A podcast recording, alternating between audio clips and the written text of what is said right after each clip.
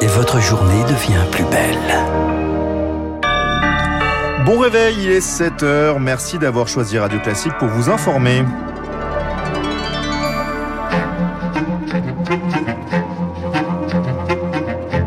La matinale de Radio Classique avec Gaël Giordana. À la une ce matin dans votre journal Charles Bonner, des milliers d'hectares dévastés, des flammes incontrôlables et des campings détruits, les feux en Gironde ne sont toujours pas maîtrisés. Oui au compromis, non à la surenchère. Le gouvernement tente de convaincre les oppositions sur le pouvoir d'achat et pour le moment, c'est un succès plus que mitigé. Et puis un retour en arrière, 20 ans après, l'État veut renationaliser EDF. Le détail dévoilé dans la journée. Radio Classique. Charles, 30 000 personnes évacuées en Gironde donc. 16 000 rien que sur la journée d'hier, dont 8 préventivement dans deux quartiers de la Teste de Bûche. Le feu se rapproche des habitations. Incontrôlables, les autorités sont donc contraintes de vider les habitations. Béatrice en fait partie. Elle a donc trouvé refuge chez des amis. On a beaucoup de mal à partir de chez soi et de laisser sa maison. On ne sait pas euh, si on la retrouvera. Je me doutais que malheureusement on allait passer par cette option-là et je pensais que ça allait être beaucoup plus tôt d'ailleurs. J'avais donc préparé tous les papiers, euh, les médicaments. Aujourd'hui va repartir euh, toute cette belle forêt c'est vraiment un crève-cœur, quoi. On a encore des craintes parce que c'est loin d'être fini, je pense. C'est effectivement loin d'être fini, nous dit Béatrice, jointe par Charles Ducrot.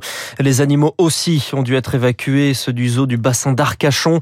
La situation cette nuit encore compliquée. Bonjour Chloé Juel. Bonjour. Les campings près de la dune du Pilat sont quasiment tous détruits. Cinq campings qui ont brûlé à 90%. Les bonbonnes de gaz utilisées par les vacanciers ont entraîné de nombreuses explosions. 6000 touristes évacués cette nuit au pied de la dune du Pilat. Les pompiers tentent encore de contrarier les flammes avec des bulldozers de l'armée. Ils ont construit un pare-feu entre la dune du Pilat et Biscarrosse.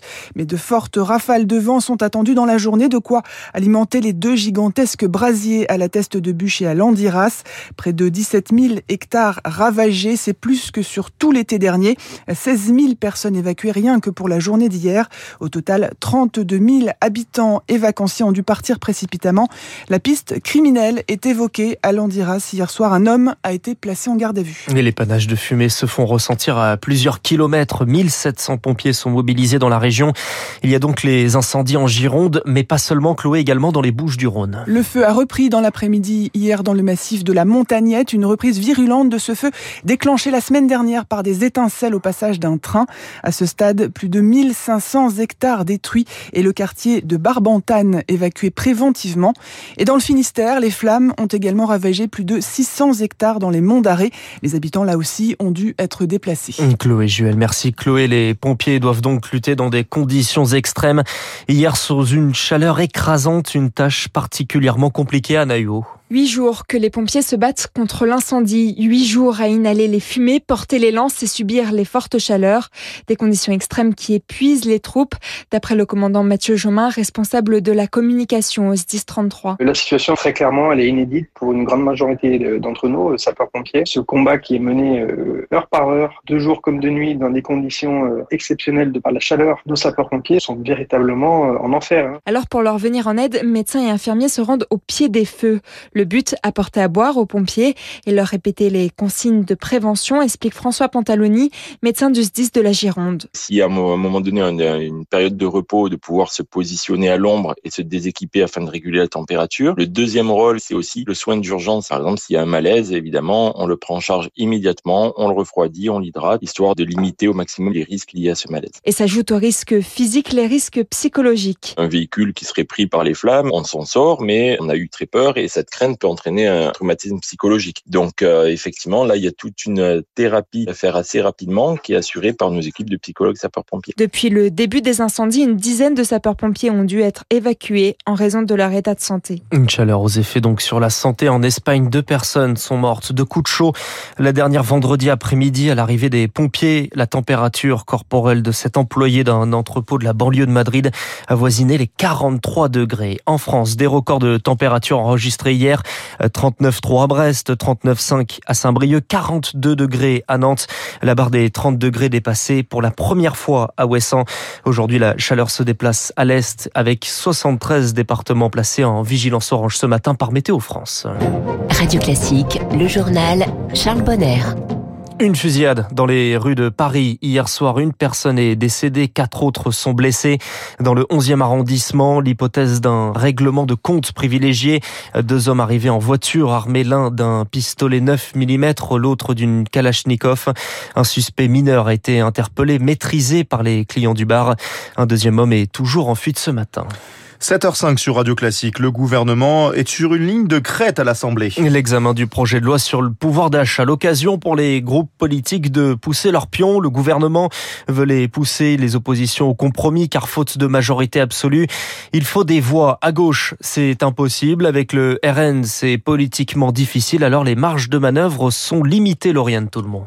20 articles, 20 milliards d'euros, pas un de plus. Sur le paquet pouvoir d'achat, la ligne rouge est claire, le budget fixe. Ni impôt supplémentaire, ni creusement de la dette. Fadila Katabi, présidente de la commission des affaires sociales. Avoir des idées, c'est bien, mais savoir comment les financer, c'est mieux. Il va quand même falloir négocier, renoncer aussi, mais pas question de dégrader les finances publiques. Le rapporteur général du budget à la commission des finances, Jean-René Cazeneuve, y veille. On a une marge de manœuvre, on peut diminuer certains dispositifs pour en renforcer d'autres. Donc voilà, c'est un jeu. La limite, c'est les 5% de déficit. On ne veut pas dépasser ce seuil-là. C'est beaucoup d'argent, hein. c'est 177 milliards euh, de déficit sur l'année 2022. Hein.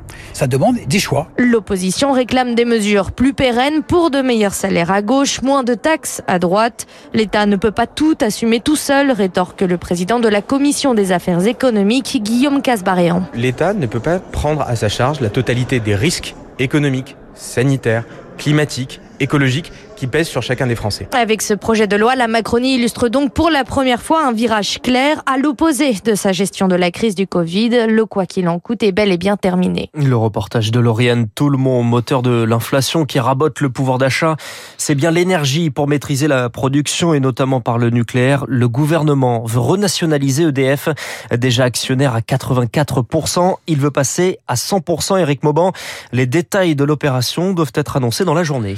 C'est ça, l'objectif est de permettre à EDF de se financer et d'emprunter à moindre coût. C'est vital car le groupe criblé de doit faire face à de lourds investissements pour accompagner la transition énergétique du pays et assurer la montée en puissance de sa filière nucléaire. Autre avantage de cette prise de contrôle total, cela permet à l'État de réorganiser EDF à sa main sans mécontenter des actionnaires minoritaires qui pourraient s'estimer lésés par les décisions prises. Alors pour acheter des actions EDF circulant sur le marché, l'État a deux options. D'un côté, une OPA classique validée par l'autorité des marchés financiers et le conseil d'administration d'EDF. De l'autre, une voie plus incertaine, disons, celle du projet de loi.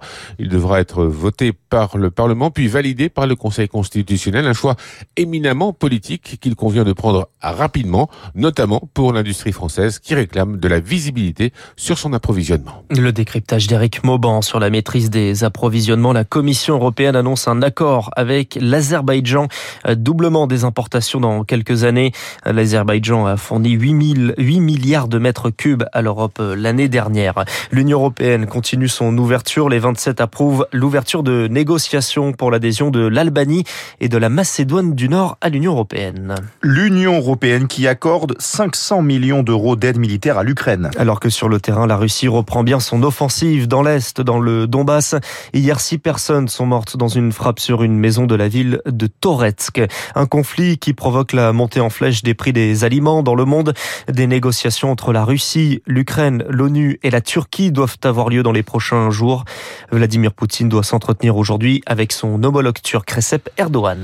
Un petit peu de sport sur le fil, les Bleus au féminin accrochés hier. Dernier match de poule contre l'Islande dans cet euro et match nul 1-1, peu d'incidence sur la suite puisque la France était déjà qualifiée pour l'écart. Ce sera samedi soir 21h contre les Pays-Bas.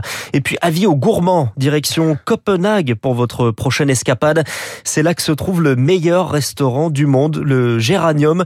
Le premier français dans la liste, c'est le septime dans le 11e arrondissement de Paris, classé 22e mondial. Bon appétit Charles. Merci beaucoup. On vous retrouve à 7h30 pour le prochain journal. Dans un instant sur Radio Classique, l'essentiel de l'actualité économique, puis l'édito de nos amis du journal Les Échos. François Vidal vous parlera du jackpot des énergies renouvelables. Elle pourrait rapporter plus de 8 milliards d'euros à l'État. On verra pourquoi. À 7h15, Eric Kioch reçoit Bastien Dru, stratégiste senior chez CPR C'est l'invité de l'écho.